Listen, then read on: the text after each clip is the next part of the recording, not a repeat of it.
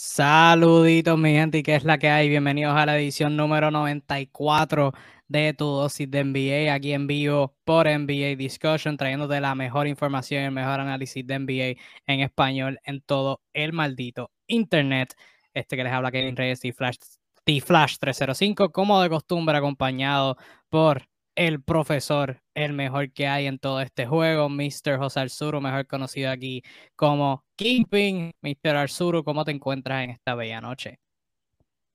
Saludos, Kevin. Eh, saludos a toda la gente de Latinoamérica que nos sigue semana tras semana en el show más equilibrado y más verídico sobre NBA de todo el Internet.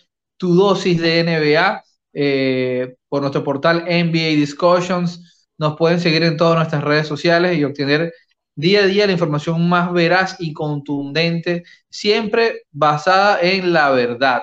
Así que una semana más y han ocurrido acontecimientos realmente importantes en la liga que, van desde lo deportivo hasta, ¿cómo no?, a lo extra deportivo. So, así, hoy especialmente nos vamos a enfocar en un montón de cosas que han pasado fuera de la cancha. Este que, de nuevo, no es información que muchas paginitas te van a contar, así que para eso estamos en NBA Discussions, para hablarte de todo lo que está pasando en y alrededor de la NBA. Así que déjanos tu like, déjanos tu comentario, tu tema, si tienes alguno de algo que quieres que hablemos en confianza durante cualquier punto del live. Déjanos saber de dónde nos estás viendo también, siempre es bueno ver hasta qué partes del mundo estamos llegando. Y sin más preámbulo, eh, vamos por encima, comenzando con una noticia que salió hoy, que este, no estaba en los planes y ahora pues catapultó a la cima de, nuestro, de nuestros temas de prioridad y es Robert Sarver, quien es el, el, gobernante, el dueño eh, de los Phoenix Suns en la NBA y de, los Phoenix, de las Phoenix Mercury en la WNBA. Como si recordarán, para noviembre del 2021, eh, del año pasado, hace par de meses ya, eh, estamos cerca, estamos a ley de dos meses para que se pase un año, o sea, hace 10 meses, eh, salió un, un, reporte, un reportaje investigativo de ESPN hablando sobre alegaciones contra Server, este, de índole, pues, de acoso sexual, este, de racismo y ese tipo de cosas, las cosas usuales que hace un, un blanco americano en los Estados Unidos. Em, y pues poquito tiempo después de eso, eh, la NBA comenzó una investigación en relación a, esas alegaciones contra Server y a indagar sobre más información. Pues hoy, 10 meses después, salieron los resultados públicamente y salieron las consecuencias públicamente contra Server. Server terminó siendo suspendido por un año en la NBA eh, para, o sea, suspendido de este, estar involucrado con sus equipos, que son los Suns en la NBA y las Mercury en la WNBA, eh, que en brevemente explicaré lo que eso conlleva, o que se supone que conlleve. Y también fue multado 10 millones de dólares, que es el máximo ahora mismo permitido por la NBA, dinero que se dará este, donado a organizaciones comprometidas con lidiar de, con problemas de raza y de género.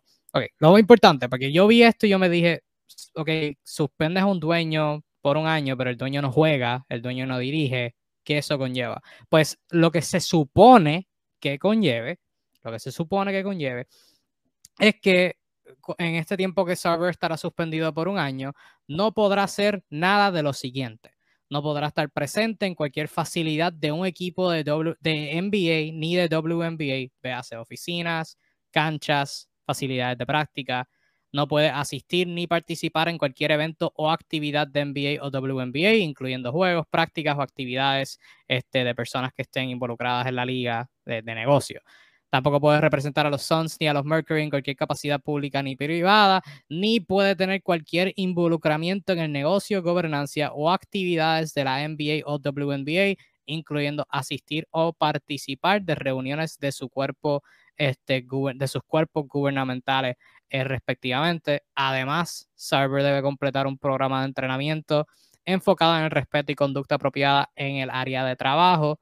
Eh, además de eso, independientemente de Cyber, las organizaciones de los Suns y los Mercury tienen que cumplir unos requisitos ahí que la NBA les va a dar para que mejoren el área de trabajo, que es un montón de, de, cosas que, que no voy a decir. Este, lo que encontraron, lo que la NBA, lo que el el cuerpo independiente, independiente que la NBA contrató para lidiar con esta investigación, lo que encontraron es que en al menos cinco ocasiones el gran caballero Server usó lo que le dicen en inglés the N-word, la palabra que empieza con N, y pues no la voy a decir por, porque la razón obvia. La dijo al menos cinco veces, ya sea por de manera de chiste o repitiendo lo que otra persona de tez negra, una persona afroamericana, dijo. Este, además, realizó, como, como, si eso no fuera mucho, este, realizó comentarios y tuvo comportamientos de índole sexual ante empleadas mujeres de ese equipo en el área de trabajo y hasta en ocasiones contacto físico inapropiado con hasta empleados hombres. Em, y esto es concluyendo una investigación que tuvo entrevistas a 320 personas y la evaluación de más de 80 mil documentos.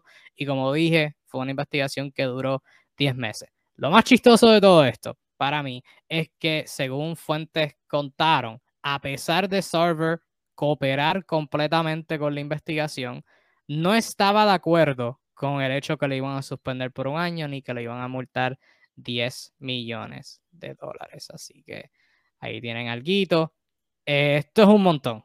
Esto es un montón ya, de del salto eh, de toda la investigación bien profunda que está este cuerpo independiente hizo, este, esta, estos abogados hicieron eh, sobre, sobre Server y sus acciones y sus franquicias, etcétera. Al sur, tu reacción a lo que encontraron y el castigo, castigo, el castiguito así de nene, este que le dieron a, Server. Bueno, Kevin, esto, esto no es una sorpresa, ¿no? Este, digamos que la verdadera sorpresa acá es que la NBA, bueno, haya decidido hacer algo, ¿no? Como tal, Bien sea que sea algo, a algunos le puede parecer ridículo, a otros le puede parecer excesivo, ya hablaremos de eso.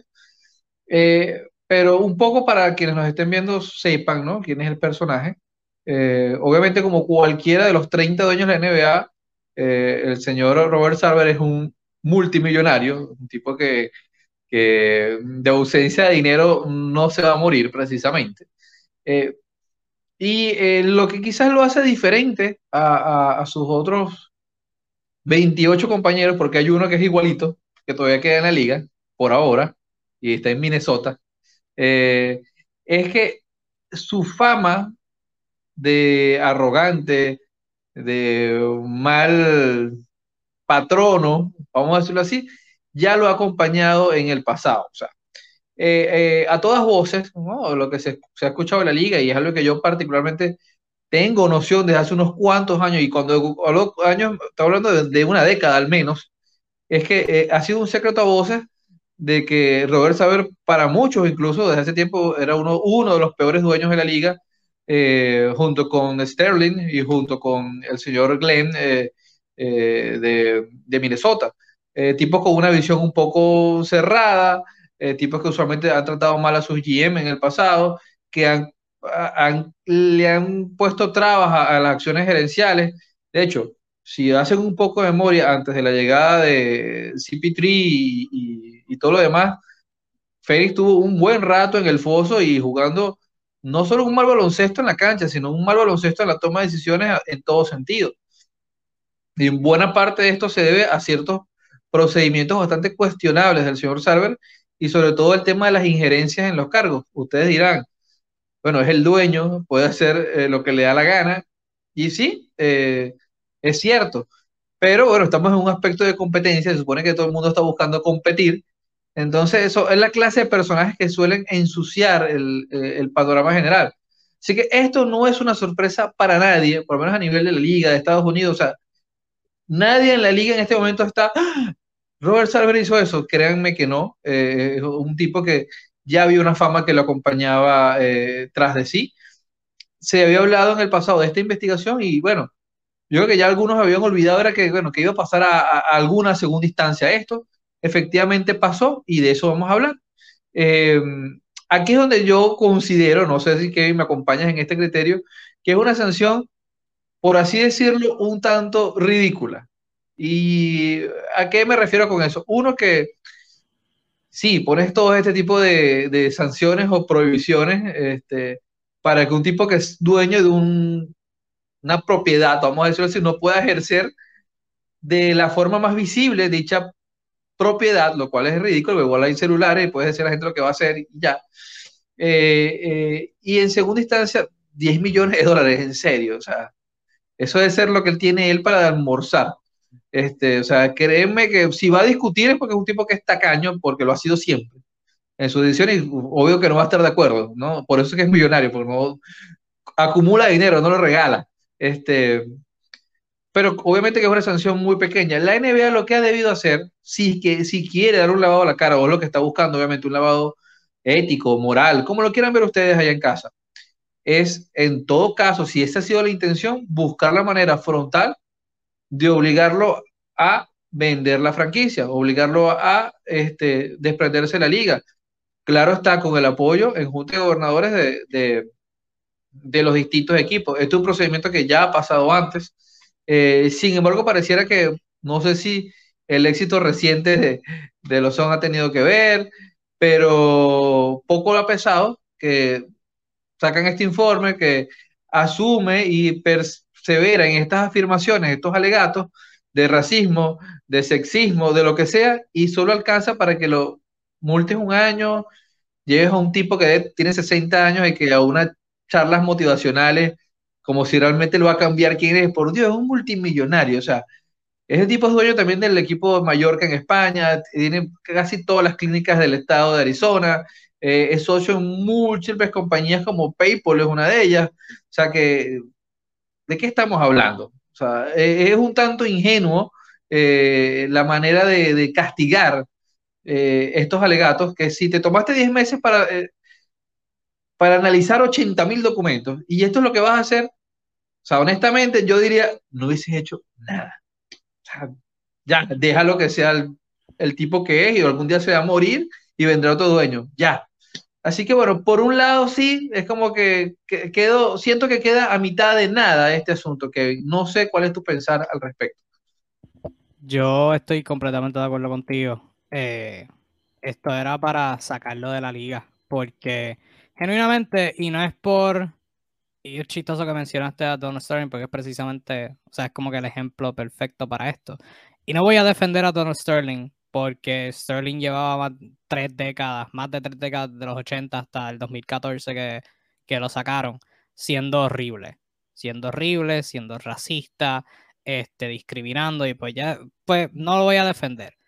Pero en el contexto de lo que salió para él terminar siendo multado y este, prohibido de la liga, fue un, para los que no recuerden, un mensaje de audio donde él está hablando a una de sus novias o una hija, no recuerdo, este, puede ser lo mismo, o sea, novia con ser la hija, este, y pues la, la mujer había traído a Magic Johnson al juego, que era en el Staples Center, y él había dicho que no, él dijo en palabras cortas que no quería una persona como él, o sea, alguien de tez negra, yendo a sus juegos. Eso fue lo que salió.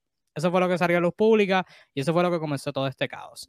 Eso obviamente es malo se podría hacer un buen argumento que lo que salió sobre Robert Sarver en ese extenso y muy bueno artículo de periodismo investigativo de este Baxter Holmes hace 10 meses fue peor, porque tipo discriminaba contra todo el mundo, decía la palabra con DN por todos sitios, está chisteando, eh, o sea, discriminaba sexualmente con mujeres empleadas, un montón de cosas bien que, o sea, que dan asco.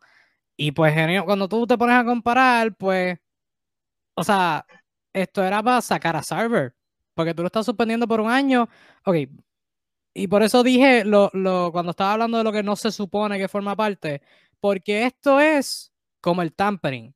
¿Cómo tú monitoreas que Server no coja un teléfono aparte y haga una llamadita a alguien y ese alguien actúe como un tercero y hable con la gerencia? ¿Cómo tú puedes monitorear eso? ¿Cómo tú puedes monitorear que la gerencia no esté haciendo demás? Que le vas a vigilar los celulares, los récords de celular todo el tiempo. O sea, eso es imposible de monitorear. So, ya eso de este, estar suspendido, no estar involucrado con el equipo, eso es fantasmeo. O sea, eso es para, para, para, para hacer parecer que hicieron algo, pero en realidad eso no va a tener ningún impacto. Lo, lo tengo que ver para creerlo. porque generalmente no veo eso teniendo ningún tipo de impacto. Y entonces, o sea, eso mismo, o sea, las alegaciones que han salido de, de, de es horrible. Y el hecho que lo único que, que le hayan hecho es darle ahí en la muñeca previamente, no me hace sentido. No me sentido para nada. Este, estamos hablando de un montón de gente que pues vivieron unas experiencias muy negativas y tuvieron que recontarlas a los investigadores, a los abogados que estaban haciendo el trabajo y que después, o sea, como tú dijiste, después de 10 meses, o sea, tuvieron tiempo de vicio para analizar esto, llegar a una conclusión, visitar esa conclusión nuevamente, analizar esa conclusión, analizar su análisis de la análisis de la conclusión y como quiera sacaron salieron con esta basura. O sea, e, esto es horrible y pues, eh, o sea, es fatal. E, es, fatal, genuinamente, genuinamente es, fatal todas las cosas que han salido. Saluditos a Anderson Batista que nos comenta, este saluditos a Anderson y todo el que está sintonizando. Eh, e, es, un asco, es, un asco genuinamente porque, o sea, Adam Silver, esta era la otra línea por la que quería ir. Adam Silver empezó tan, tan fuerte. Adam Silver tenemos que, eh, en, hasta cierto punto, tener una conversación sobre Adam Silver como, como comisionado. Porque, y sí, seguir a David Stern no es lo más fácil del mundo, aunque David Stern hizo un par de cositas malitas por debajo de la, de la mesa, que, que, no se hablen tanto, que obviamente se esconden por el hecho que hizo a la NBA crecer en los 80 y los 90, pero también tuvo sus cosas buenas y sus cosas malas. Pero Adam Silver, tú él empezó su, era de comisionado con la decisión más fácil de todo el planeta. Él entró y ya este, Donald Sterling estaba en un peo. Estaba en este peo, todo el mundo estaba en contra de él, los Clippers estaban en medio de los playoffs, estaban protestando, estaban en contra de él. Tienes estas décadas de, de historial y bla, bla, bla, bla, bla. Y él entró con la decisión más fácil del mundo y crédito a él la hizo. Lo suspendió de por vida, lo prohibió de la NBA. Excelente. Eh, y entonces pues después de eso, o sea, nosotros pues, obviamente hemos tenido este programa consistente desde el 2020. Desde el 2020 cuando empezó la pandemia, cómo manejó la pandemia, cómo se manejó esa temporada, cómo se manejaron los, jugadores en protocolos de COVID y cómo se han manejado distintas, distintos aspectos de la liga. La, o sea, el criterio de Adam Silver, el criterio de la NBA ha estado en duda por los últimos años ya un montón de veces por nosotros aquí, por un montón de gente, y que ahora venga y se tire esta bobería, ¿sabes? No me hace sentido y sí, tú puedes decir, eh, tú traes tu buen punto, o sea, el éxito de los Suns, pero eso no es por, por él. O sea, él quizás se puede decir que los mantiene, mm, que los ha mantenido alejados de llegar a su techo, de llegar a su potencial máximo sabes que 10 meses y hagan esto, es un asco. Sí, se antoja, se antoja timorato. O sea, como, bueno, llegaste tan lejos y, bueno, de todo lo que vas a hacer es esto. O sea, es como que, bueno, eh, no sé si les pasaba a ustedes en casa cuando hacían un examen de matemática que hacían bello todo el procedimiento, pero el resultado estaba malo. Algo así. Precisamente. te vamos a poner puntos por el procedimiento, pero eso no es, el resultado no es. Sí, sí.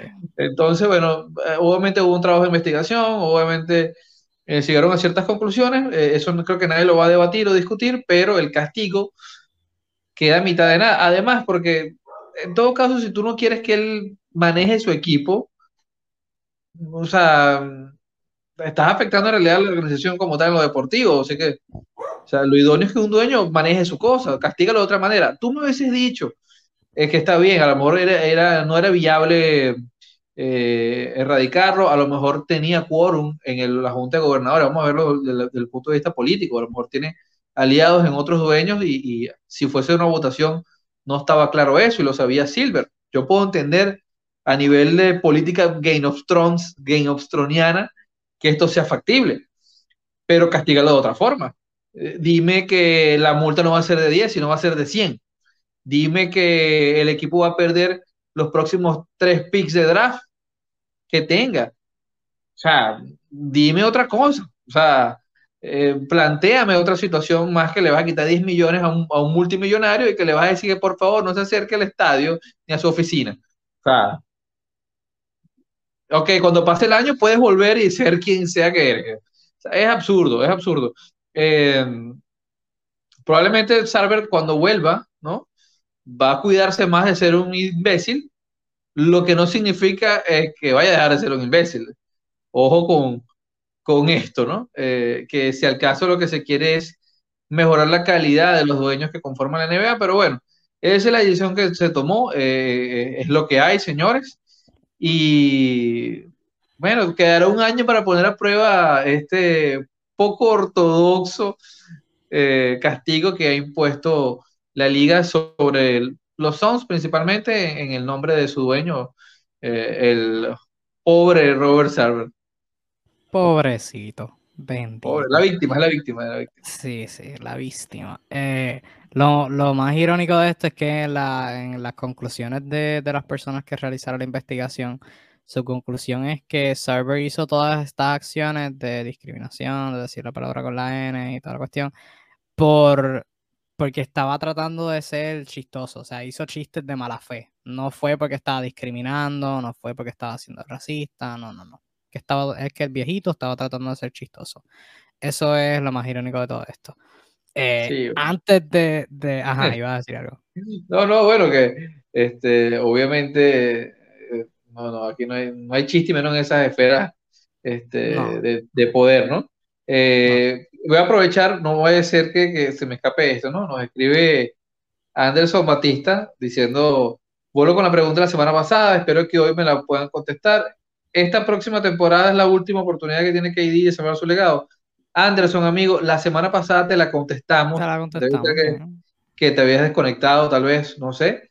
Y para ir breve, eh, básicamente ambos coincidimos, Kevin y yo, que no, no hay nada que debatir sobre el legado de, un tipo que tiene cuatro títulos de anotación, que tiene un MVP, que tiene anillos de campeón y que tiene más de 10 eh, eh, invitaciones al, al Juego de las Estrellas. Así que eh, es un Hall of Famer. Si mañana no quiere jugar baloncesto, ya él es Hall of Famer, así que no sé qué clase de legado estamos hablando. Ahora, si es el legado de que es un imbécil, bueno, ese también lo tiene asegurado. Así que no te preocupes por él, que él está bien en cualquiera de las cuentas Twitter que le preguntes. Así es, así es, no lo puedo haber dicho mejor. Eh, última nota que quiero tocar con este tema y gracias Anderson por, ¿verdad? Quizás te desconectaste o que pensaste que las contestaciones no eran satisfactorias, pues espero que esta este, haya sido buena.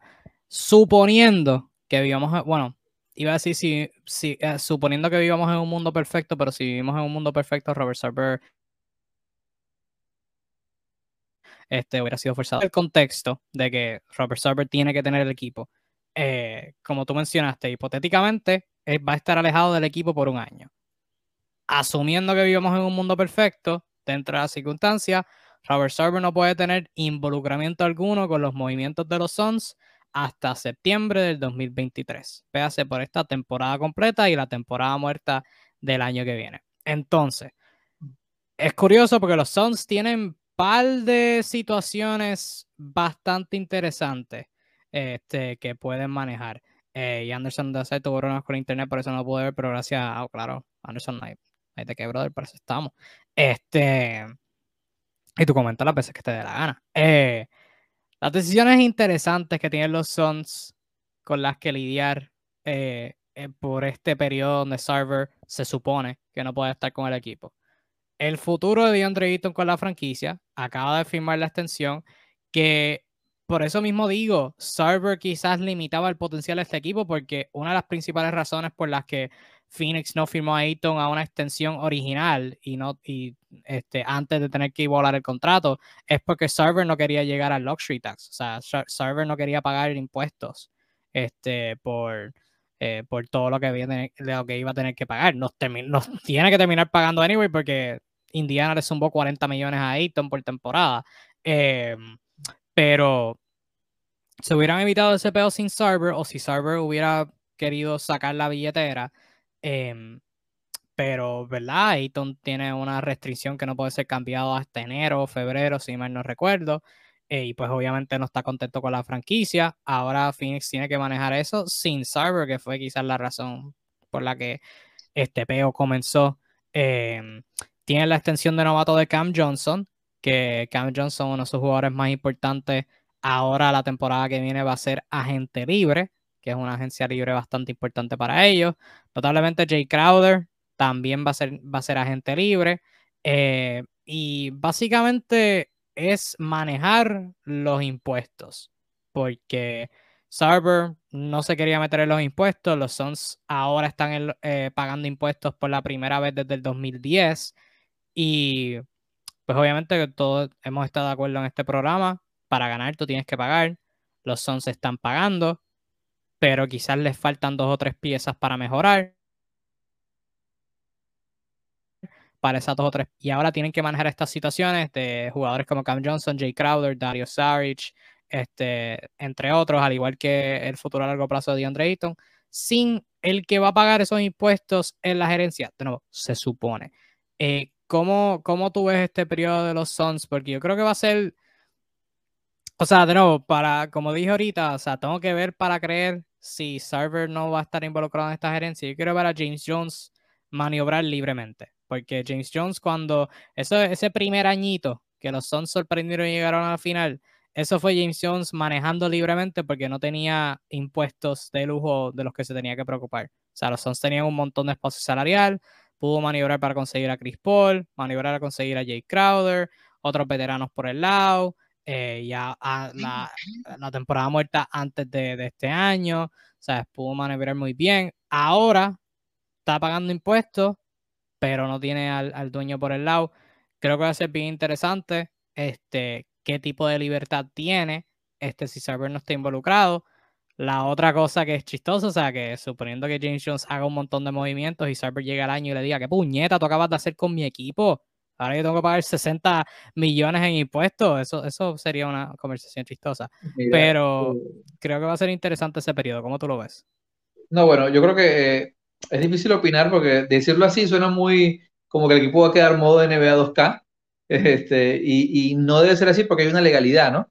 Aparte de la, de la parte impositiva del reglamento de la NBA, hay una legalidad a nivel eh, del Estado norteamericano y, su temática con las empresas, porque recuerden, estas franquicias son empresas, esto no son fundaciones ni, ni o sea, hay, hay unos reglamentos que trascienden a las leyes americanas como tal.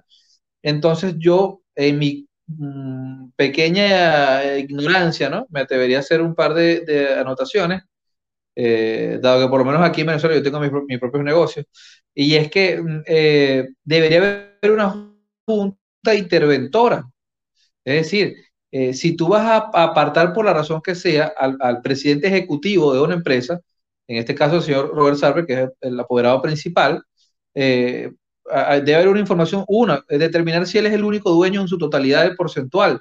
Dos, si hay una junta directiva, bueno, ¿cuáles de esas personas corroboran? Y si hay una junta interventora, o sea, la NBA debería disponer de algunas personas para que ejerzan allí de alguna manera como entes reguladores en la toma de decisiones.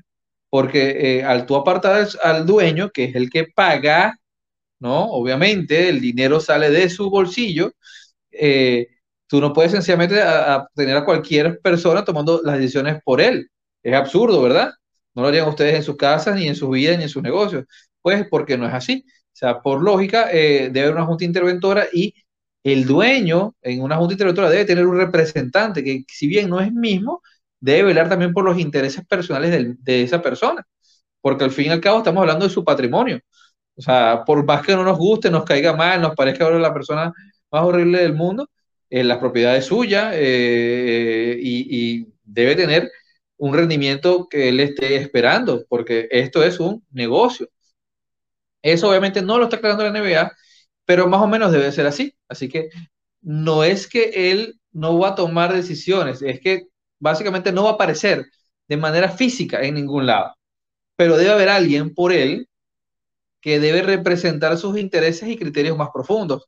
Así que eh, eh, esto debería ser así, pero imagino que como es una perorata legal, que estoy seguro que a estas horas de la noche deben estar trabajando los bufetes de lado y lado en eso, se los puedo jurar, amiguitos, este, no creo que lo vayan a explicar menos en un comunicado por Twitter, así que, este, lógicamente esto es un proceso que debe ser complejo porque básicamente tú estás eh, interviniendo una empresa, en este caso los Phoenix Suns están siendo intervenidos y eh, vamos, vamos a decir que juegan para competir este año, pero vamos, vamos a poner a su vez un asterisco porque no son las condiciones nominales, normales, cotidianas en las cuales tú manejarías una, una empresa de estas características y bueno, del tamaño de un equipo de NBA con todo lo que mueve a su alrededor, desde la publicidad hasta los asientos eh, que se venden cada año. O sea, estamos hablando de cifras realmente absurdas este, de ingresos y egresos que deben ser ahora regidos, pero bajo un método totalmente diferente.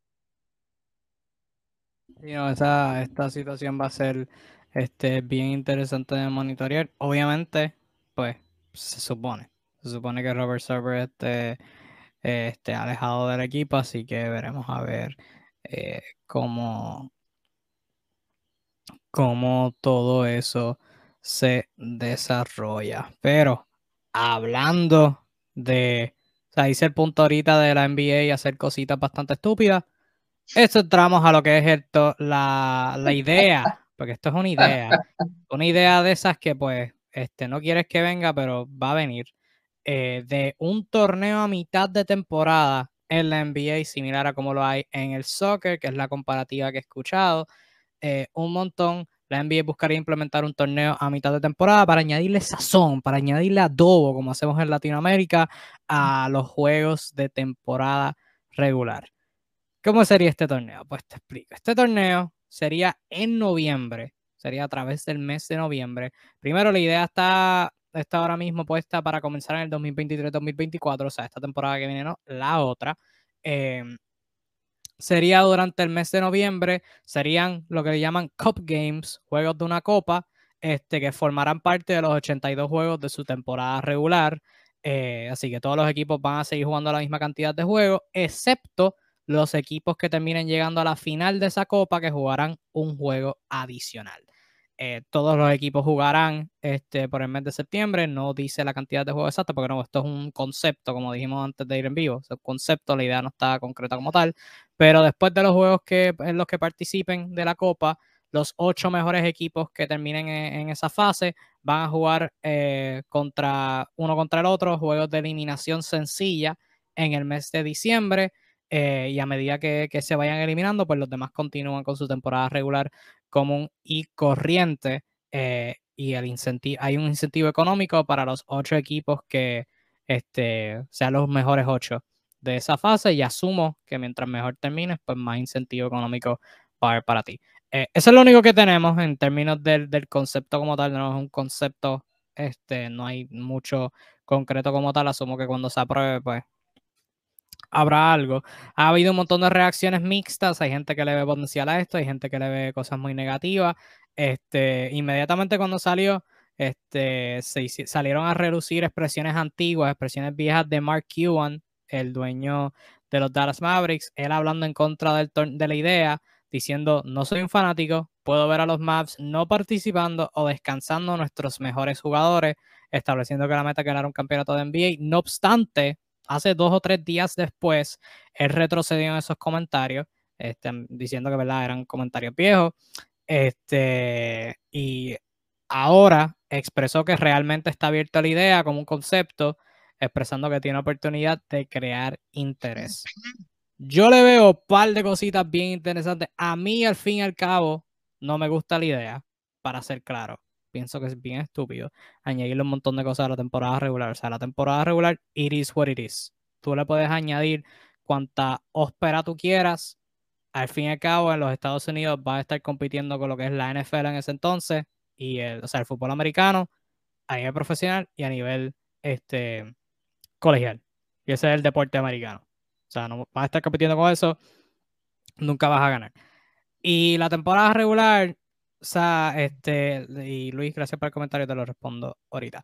Em, la temporada regular, al fin y al cabo, es una manera de llegar a los playoffs. Al fin y al cabo, los playoffs van a seguir siendo lo más importante. Y la temporada regular va a tener sus periodos donde simplemente no va a importar, porque es natural. Pasa con toda temporada regular en todos los deportes, excepto la NFL, que son 17, juegos. Eh, pero todo pasa por eso. Ahora bien, mirando de ambos lados, para esto ser bueno, el premio, el incentivo económico tiene que ser buenísimo.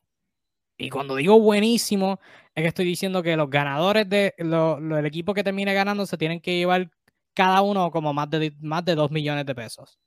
Cada uno.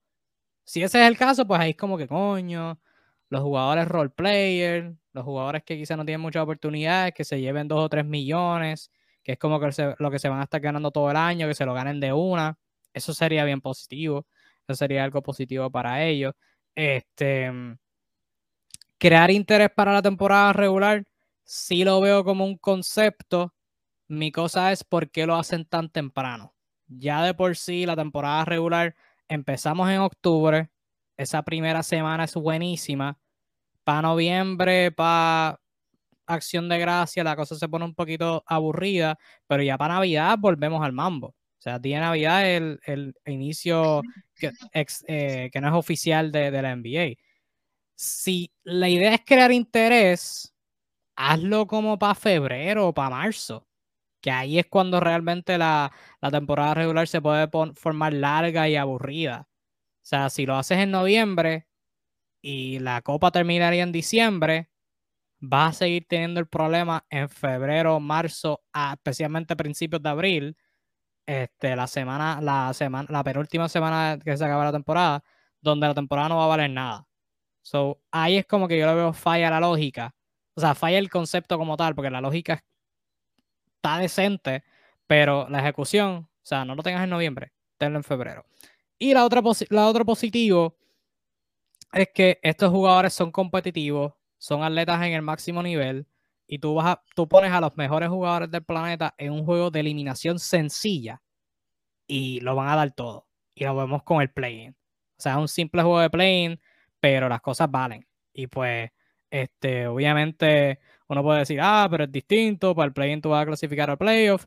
Tú pones, tú, tú pones a, LeBron contra Kevin Durant en un juego de copa en noviembre y el otro va a querer, eh, uno va a querer destrozar al otro, porque no va a querer decir que perdí un juego de eliminación, eliminación sencilla contra el otro.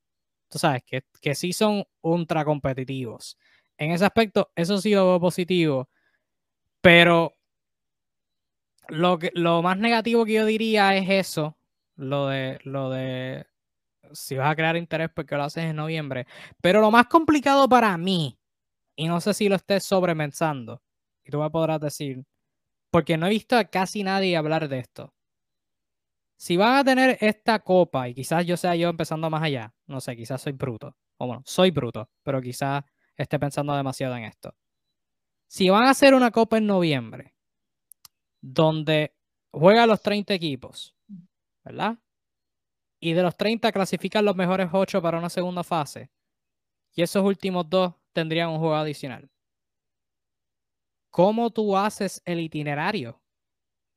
Si, o sea, porque según ha establecido el concepto, todos estos juegos, excepto la final, son parte de la temporada regular, común y corriente. Fantástico. ¿Cómo tú haces un itinerario de octubre a abril si en un periodo de diciembre no sabes quién va a estar jugando contra quién? Si los 30 equipos van a estar jugando toda cierta cantidad de tiempo, pero vas a tener un punto donde los mejores 8 pasan, tú no sabes cuáles van a ser los mejores 8.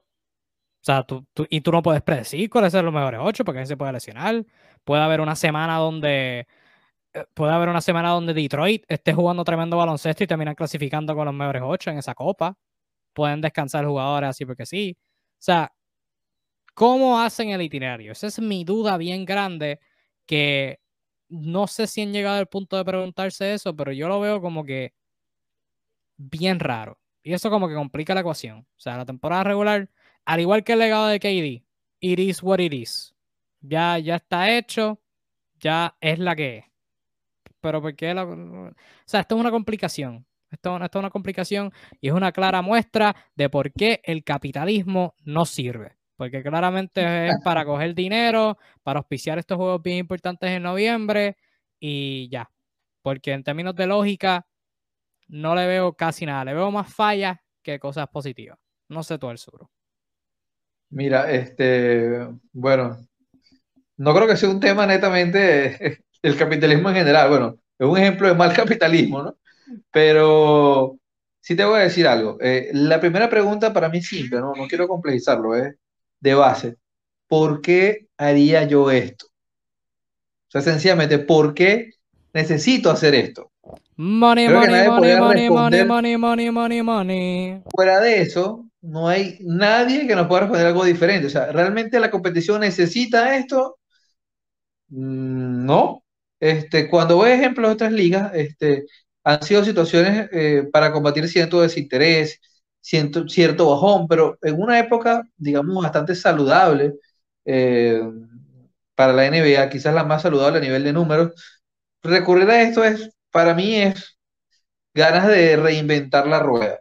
Eh, sí, mucha gente ha hecho la comparación con el soccer, pero el soccer es diferente. En el soccer, eh, literalmente, es una, una competición separada del torneo en sí mismo. Y, y, conforma un palmarés por sí solo, ganar la copa. ¿no? Eh, eh, es un tema más que de dinero, de cierto honor, porque no te otorga más que ganar ese torneo, ese torneito. Y al final de año, en un partido entre el ganador de este torneo, sea quien sea, y el ganador de la liga. Eh, a menos que la misma persona gane ambas competiciones, eh, que ha pasado. Eh, aquí no están planteando eso realmente. no veo la necesidad de audiencia para esto, no veo una real necesidad de avivamiento de la temporada en esto tampoco. y, y en última instancia, ¿no? y, no menos relevante, no creo que nadie lo haya pedido. Y creo que eh, eh, de cara al fanático es como que mm, eh, hacer más complicado. O sea, los fanáticos ni siquiera entienden el play-in todavía. No entienden el sistema de salarial de la liga y tú le vas a pedir un torneo. O sea, por el amor de Cristo, ¿qué quieres? ¿Volveros locos? Yo tengo que responder 30 preguntas al día, la misma, la misma pregunta. ¿Qué me vas a hacer? ¿Trabajar de más, Adam Silver?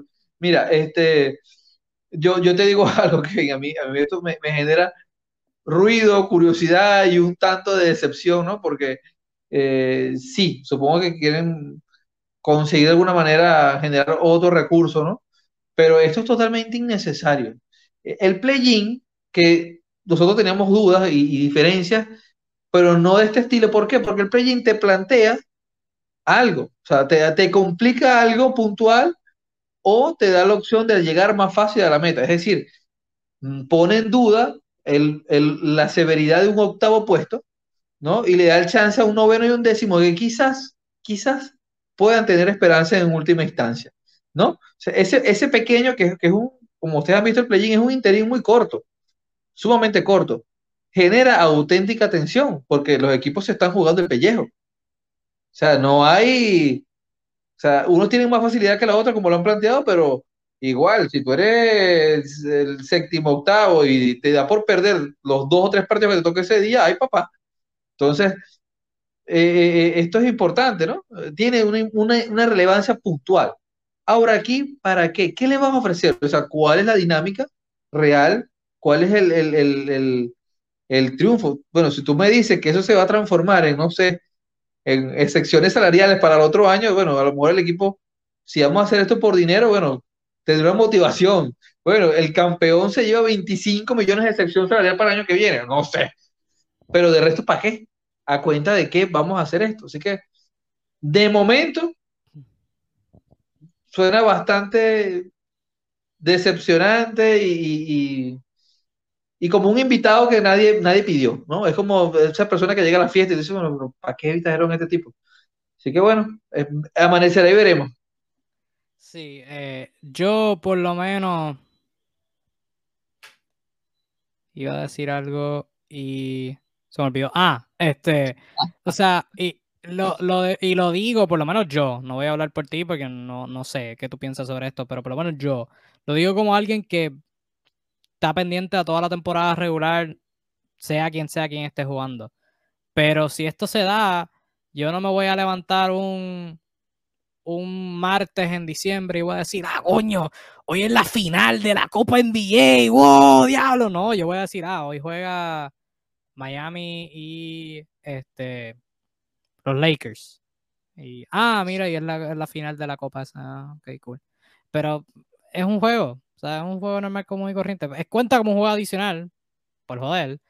Eh, pero no, no como que le veo algo especial. O sea, esto no va a ser algo que cuando en el 2023-2024 pasa, eh, si NBA Discussion sigue existiendo y si el mundo no se ha acabado, esto no es algo que vamos a reservar un segmento especial para decir, diablo, el Suru, este, hoy es la final, de, vamos a hacer un análisis de la Copa oh. NBA. No, mano, vamos a hacer un análisis de, los juegos normal, sean de la Copa o no, tú sabes. Eh, esto no lo veo como algo especial. Habiendo dicho eso, la idea tiene potencial, porque todo está en el premio. O sea, ¿cuál es lo que, lo que, tú, le lo que tú premias a estos equipos? Yo mencioné una cosa, que es el, aspecto financiero. O sea, tiene que haber un premio muy, muy bueno para un montón de jugadores. O sea, yo dije 2 millones para el ganador mínimo, pero yo diría más alto. O sea, yo creo que 10, 5, 6 millones para cada jugador que, que, o 10 millones y se lo dividen entre el equipo. O sea, algo así, tiene que haber un buen incentivo para jugadores luchar. Y pues tú y lo, digo por los jugadores de rol del equipo que quizás no se ganan eso en una temporada, eh, que sería bueno para ellos. Pero, ¿qué tal si, y estabas diciendo, estabas hablando, no sé qué estabas hablando y me vino inmediatamente, ¿qué tal si el equipo que gane la copa, si llega a, los playoffs, se lleva un bye en la primera ronda? O sea, no tiene que jugar, no tiene, se pasa, pasa de ronda free.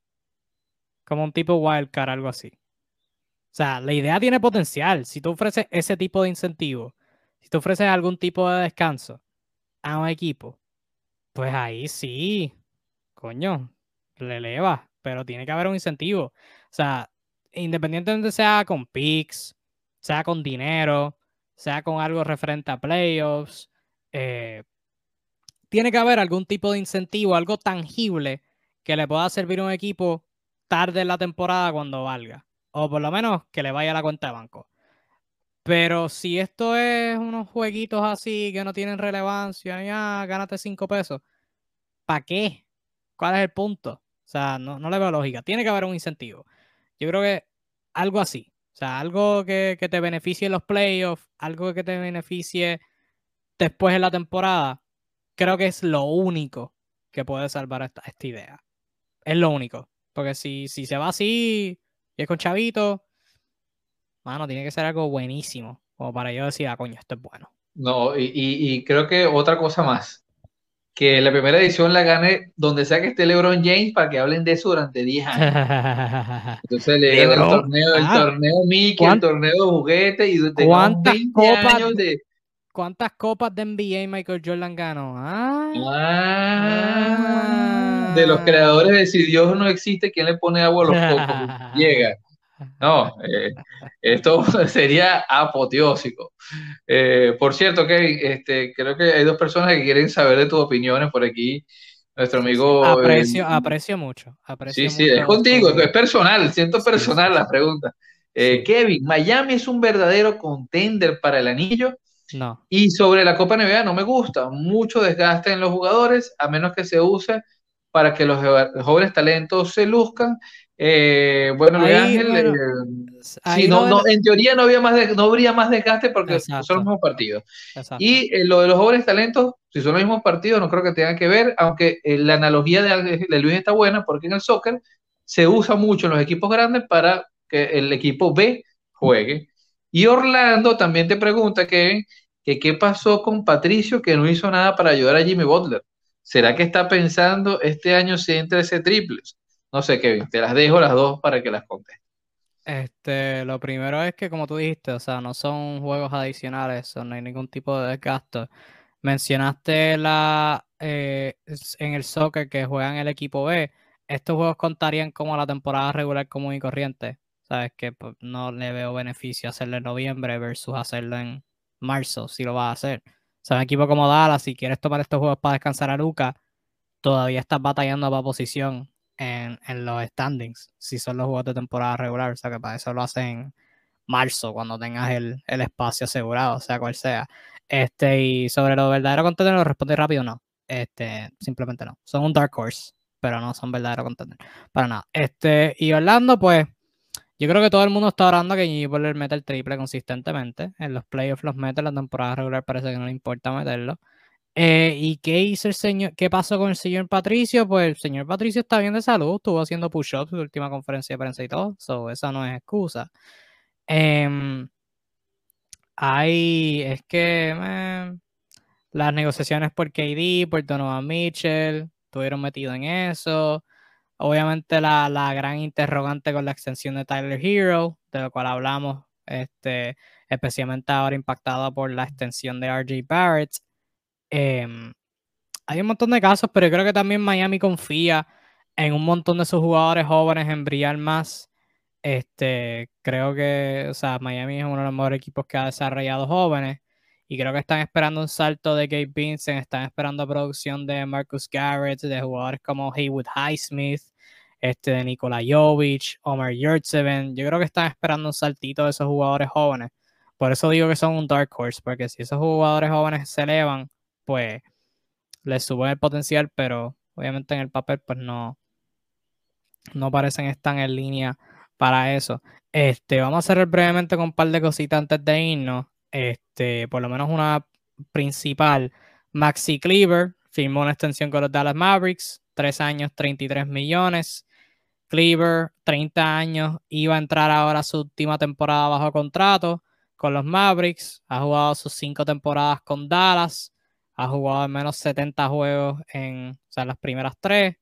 Este, la temporada pasada jugó 59, promedio 7 puntos, 5 rebotes, 39% del campo, 32% de 3, un poquito de, o la peor temporada regular que ha tenido con Dallas, pero en los playoffs brilló un montón, 8 puntos por juego, 4 rebotes, 18 juegos. Este de postemporada, 50% del campo, 43% de 3. Eh, por muchas temporadas fue su mejor defensor este, yo lo alababa mucho, me encantaba su juego.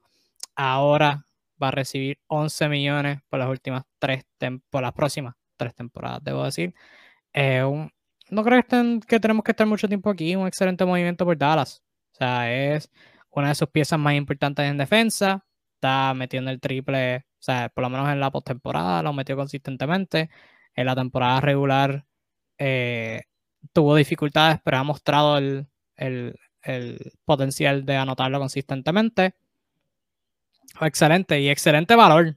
Creo que en dos o tres años ese contrato va a parecer extremadamente barato. Porque 11 millones hoy en día es, bastante barato. Yo lo veo excelente, ¿verdad? ¿Qué tal tú?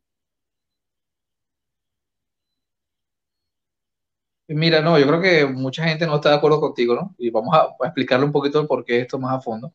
Eh, obviamente porque es un tipo de 30 años, jugador de banquillo, eh, ven obviamente 7 puntos, 4 reboticos por ahí, 5 rebotes, como que oh, más o menos. Pero hay que entender, aparte de todo lo que dijo Kevin, que es un hombre de confianza del proyecto, o sea, es, un, es lo que llamaríamos el enforcer del equipo, o sea, el tipo eh, que va a todas las batallas.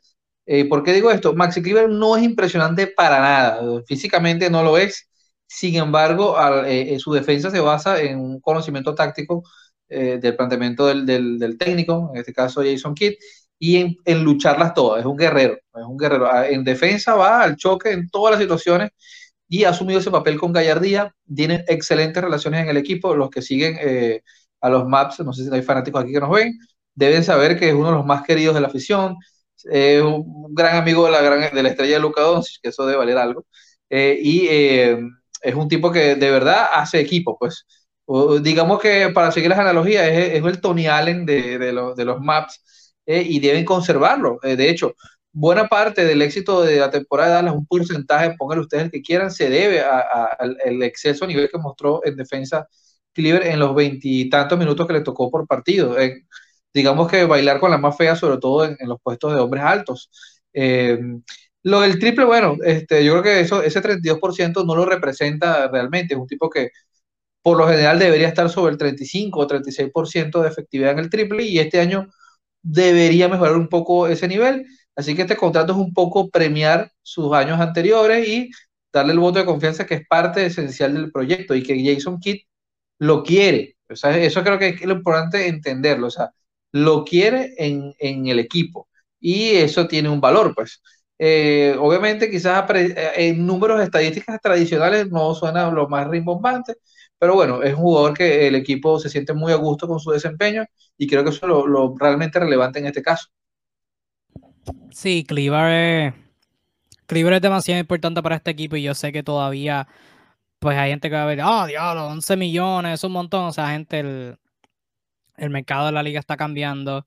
11 millones van a aparecer 3 millones en como 3, 4 años con la inflación, con, o sea, ahora vienen los, los, este, los, se vencen los contratos de televisión de NBA que van a firmar por aún más dinero y el salary cap va a subir aún más.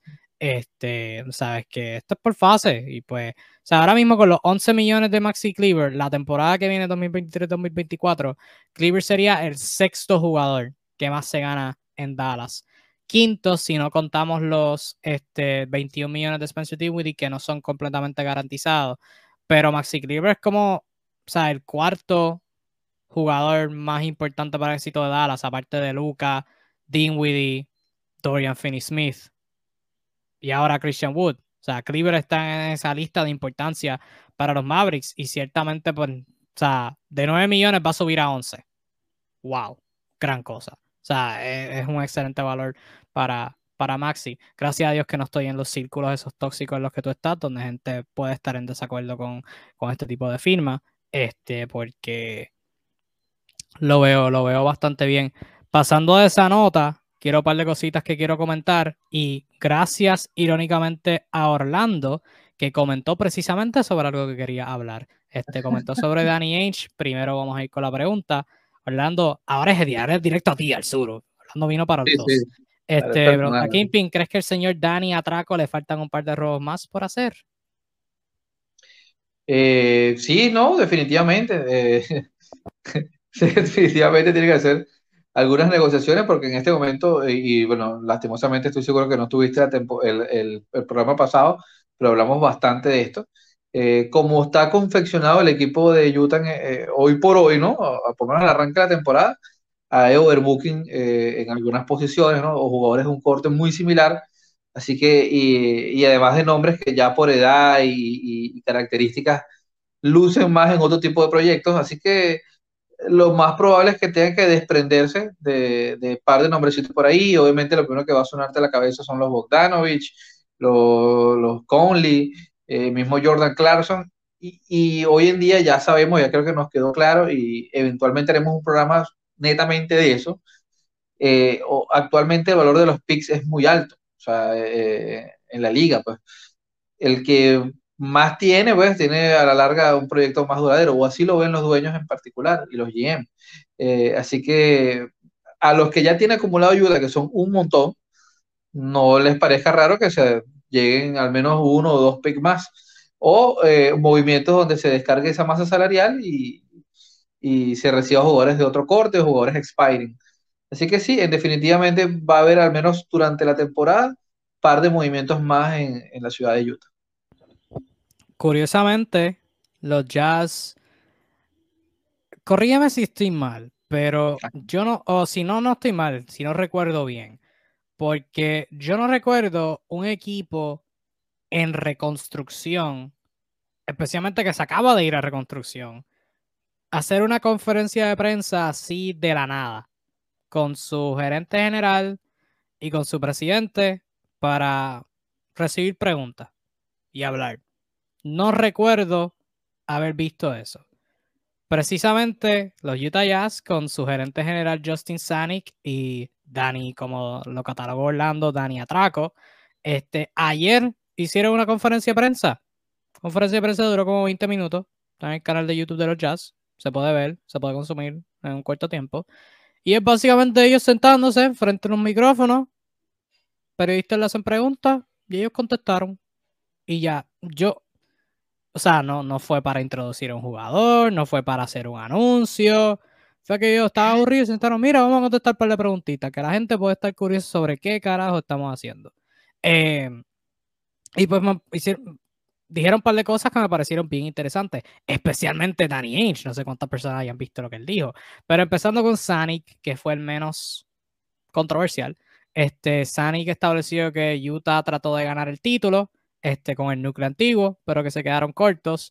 Y ahora quieren tener, y ah, cito directamente lo que él dijo, la mejor base de flexibilidad, jugadores jóvenes y piezas para hacer buenas decisiones. Ya hicieron la cita. Todo para ganar un campeonato. Este, curiosamente, eh, dijo que está contento con las piezas que tienen y con el dirigente que tienen, que es Will Hardy. O sea que eso me pareció curioso porque, y habló eh, más luego en la conferencia sobre Larry Markkinen o Cheyak Baji y Connie Sexton, que me, o sea, obviamente no va a decir así, lo estoy buscando cambiar.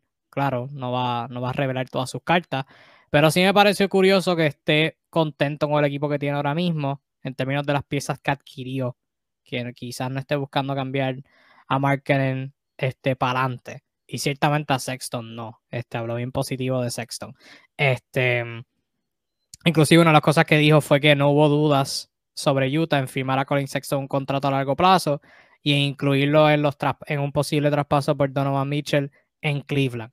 Ahora bien, Danny Ainge, sin provocación, le zumbó con todo y el sartén a los Utah Jazz de la temporada pasada este, diciendo que este, lo que vio durante la temporada pasada de los Jazz era un equipo de jugadores que no creían uno en el otro. Este, dijo que les dio la beneficio de la duda para mejorar la postemporada, pero que no llegaron a ese nivel. Este, y dijo, y esto es una cita directa de él, obviamente este equipo tenía muchos buenos jugadores, quizás el talento no está ahí en sus mentes. Yo creo que todos estos fueron a todos, a todos los juegos pensando en ganar, pero cuando la adversidad llegó, creo que individualmente tenían fortaleza, pero colectivamente no. Y entonces tenías jugadores, tenías a jugadores tratando de hacerlo todo por su propia cuenta. Este, y terminó diciendo, no creo que eran el peor equipo, pero no creo que ellos pensaban que estaban al nivel de equipos contendores. Que, de nuevo, por ninguna razón él tiene que salir a decir eso. O sea, eso le, le salió del alma, le salió del corazón. Porque tenía que decirlo, tenía que decirlo. Literalmente, porque no, o sea, la pregunta no fue qué tú pensaste sobre el jazz de la temporada pasada. Él le preguntaron como que, que él veía en el equipo o algo así, y él salió así a esta, o sea, le zumpó con todo. Este que me parece bien curioso porque sí él entró nuevo y no formó el equipo la temporada pasada, pero tú nunca ves a un, ejecutivo de un equipo entrar y decir cosas así, independientemente sea un equipo que formó o no. O sea, que esto es, no estoy diciendo que sea bien o mal, porque whatever, pero es como que único ver, ver que un ejecutivo entre y, y destroce tanto a, un equipo del que forma parte, mucho más de un equipo, mucho menos de un equipo de la temporada anterior. O sea, es que eso me parece bien curioso. Mira, eh, yo lo que te puedo decir es que mm, me parece interesante, ¿no?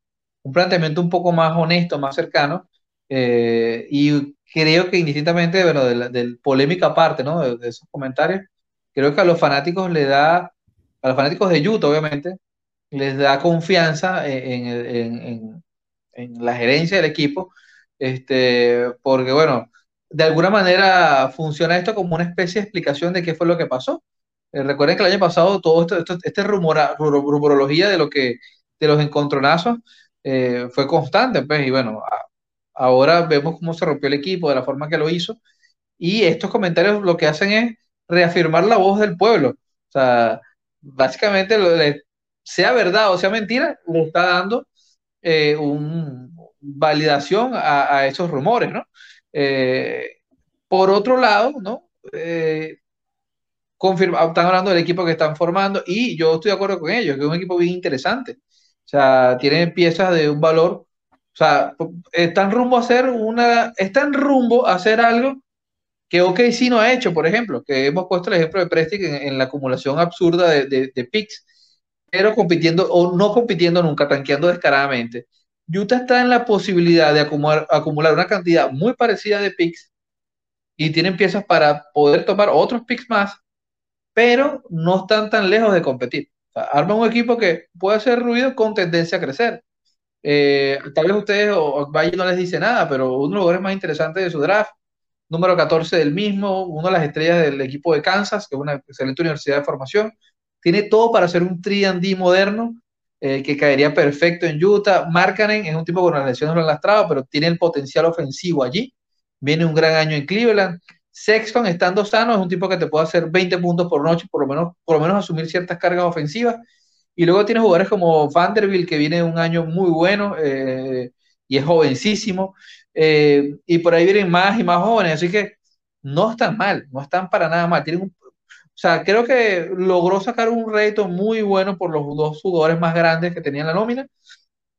Y eso los pone en una posición, digámoslo, bastante cómoda de cara a no, a no tener una reconstrucción tan intensa eh, y no hacer un equipo perdedor. Por ende, creo que este tipo de conferencia es para sumarle un poco más de, de confianza al núcleo de la fanaticada, decir, mira, este es un equipo serio, aquí, aquí no tenemos nada oculto, aquí estamos haciendo nuestro trabajo, pues. Eh, y creo que eso, eso es consono con, con, un equipo que durante los últimos 30 años ha tenido eh, unas reconstrucciones cortísimas.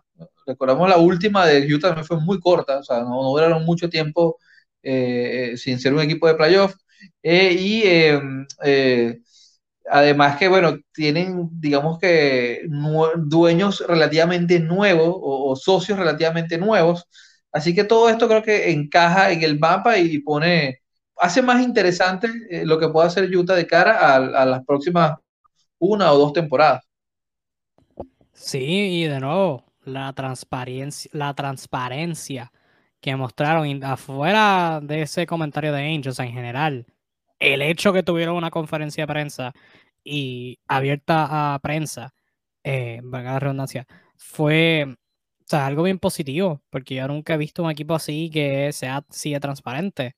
Obviamente hay que ver cómo toman esto, pero por lo menos al principio se ve bastante positivo. O sea, han compuesto un equipo bien decente, del cual ya hemos hablado puede irse por cualquier dirección y están manteniendo a la fanaticada al tanto, que es importante, porque esa fanaticada es la que paga y con esa la fanaticada es que, como tú dijiste, para llevarlo todo en full circle, como dicen, eh, también es un negocio y los equipos necesitan a los fanáticos para sostenerse. Y esos fanáticos de Utah que ahora pueden mirar a este equipo y decir, diablo, toman a ser años de miseria, no vamos a ser buenos. Es bueno como gerencia mantenerlo viendo la luz al final del túnel, viendo la visión y, mantenerlos emocionados con algo. Así que eso lo encontré bien positivo. Y con eso cerramos esta edición de Tu Dosis de NBA. Edición número 24, nos estamos acercando al número 100, nos estamos acercando al principio de la temporada de NBA, que ya la semana que viene vamos a estar a exactamente un mes de comenzar la temporada. Así que eh, va a estar bien emocionante. Vienen muchas, muchas, muchas cosas buenas para NBA Discussion, así que mantente en sintonía y síguenos en nuestras redes. El enlace está abajo en la descripción, ya sea estés escuchando esto en podcast o abajo en el primer comentario si estás viendo en Facebook. Este, síguenos en NBA Discussion en Facebook, tenemos 40 mil seguidores, estamos buscando subir aún más.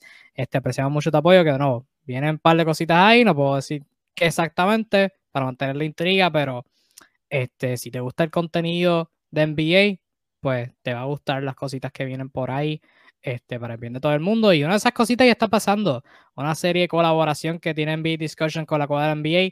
30 equipos en 30 días. Hemos hecho 13 equipos hoy 13, hasta hoy 13 de septiembre. Todos los días por el mes entero de septiembre eh, va, va, a subir un video de un análisis de un equipo. Este, uno por día, eh, como dije, quizás no lo expliqué de la mejor manera, pero entienden el punto. Este, hay 30 días en el mes, 30 que va la NBA, uno por día. Hoy hicimos los Clippers, que es mi favorito. De todos los que hemos grabado, eh, los Clippers es, el favorito porque los Clippers son un excelente equipo, tienen una excelente profundidad. Este, y ese video estuvo muy bueno. Ayer hicimos los Knicks, antes de ayer hicimos los Pelicans, antes de eso hicimos los Wizards.